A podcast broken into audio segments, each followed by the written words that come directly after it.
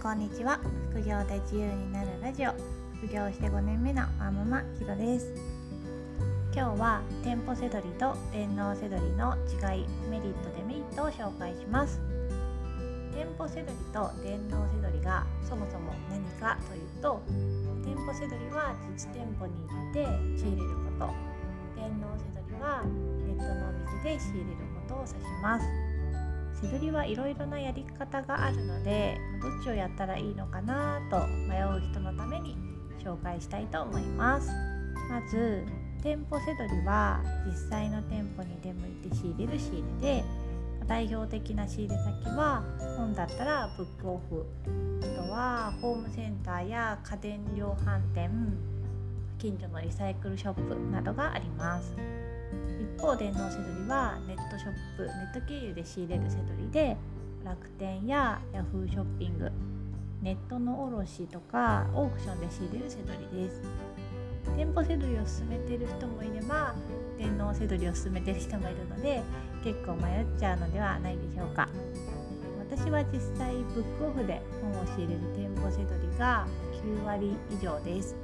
たまにブックオフオンラインでも仕入れます。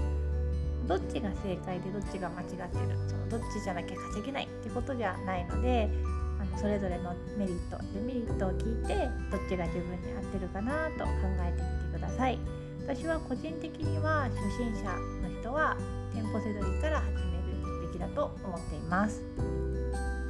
それではまず店舗せどりのメリットデメリットを紹介しますね。店舗せどりのメリットは主に4つあって実物が目で確認できること仕入れ値が安く抑えられること。ライバルが比較的少ないこと。仕入れてすぐ出品できることです。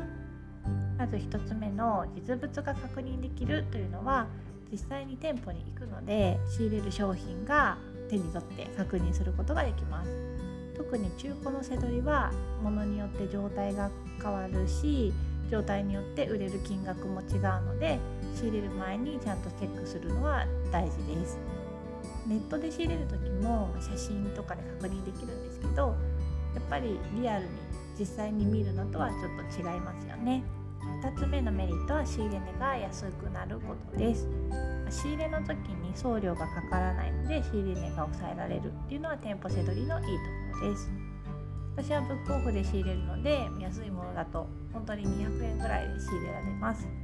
電動せどりだと配送料で数百円ぐらいかかってしまいますよね。だからまとめ買いして送料を無料にするとかいろいろ工夫が必要です。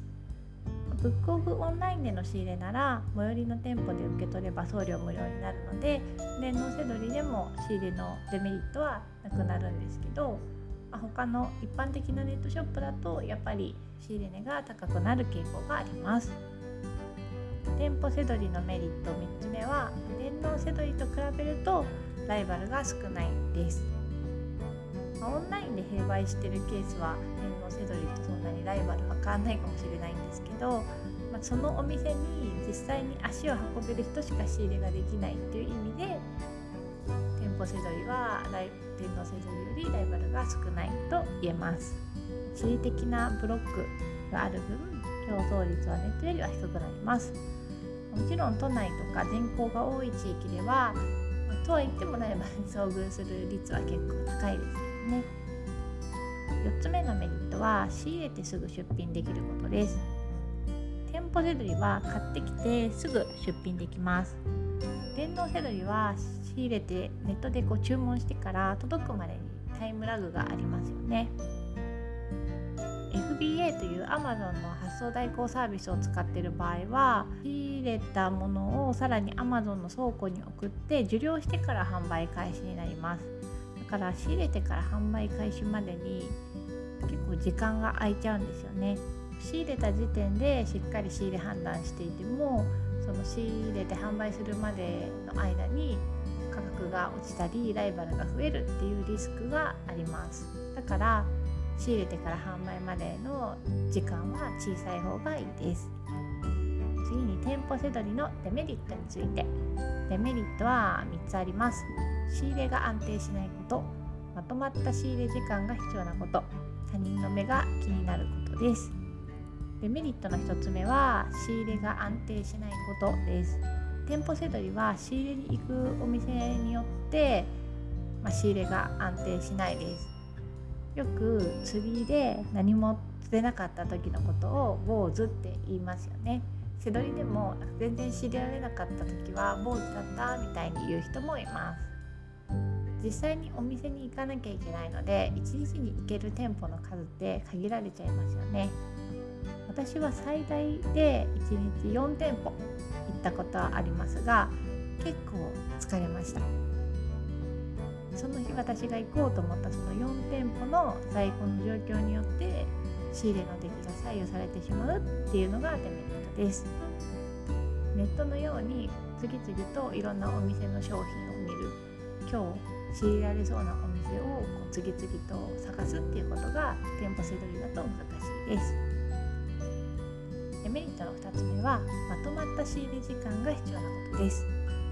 住んでる場所によっては仕入れ先があんまりなくて1店舗目から2店舗目までの移動時間が結構かかる時もあります。また1つの店舗しか行かなかったとしても1回行ったら30分ぐらいは仕入れ時間が必要です。私はブックオフで行き慣れた店舗だったら15分ぐらいでも仕入れられるんですけど初めて行く店舗だと中規模ぐらいだったらやっぱり30分から1時間ぐらいは欲しいなと思います。天皇せどりは隙間時間でも結構仕入れられるので店舗せどりの方がまとまった仕入れ時間が必要です。最後のデメリットは他人の目が気になるかもしれません。仕入れのやり方によるんですけどバーコードリーダーを使ってこうピピッと読み込む仕入れだとやっぱり周りの人から何やってるんだろうあの人っていう風に思われる可能性があります。私はスマホで手打ち検索でリサーチしてるんですけどそれでもやっぱり最初のうちはドキドキしました。何を調べてるんですかってなんか怒られたらどうしようって思いました。仕入れに3回ぐらい行ったら慣れましたけどね。ちなみに一度もそうやって話しかけられたことはありません。いろんな店舗でセドラの人セドリをする人よく見かけるんですけど結構みんな堂々とやってます。これは慣れるしかないです。店員さんに何か言われるんじゃないかって心配な人は店頭に背取り禁止とかビーム禁止って書いてあるお店じゃなければよっぽどマナーが悪くなければ大丈夫です。マナーが悪いっていうのはこう商品を雑に扱ったりとか商品の上にどんどんカゴを乗せたりとかなんかそういう普通に考えたらやっちゃいけないよなってことだけ守ってれば注意されることはないと思います長くなってきたので次回は電脳せどりのメリットデメリットを紹介しますそれでは次回の配信でまたお会いしましょう。りょうでした。さようなら。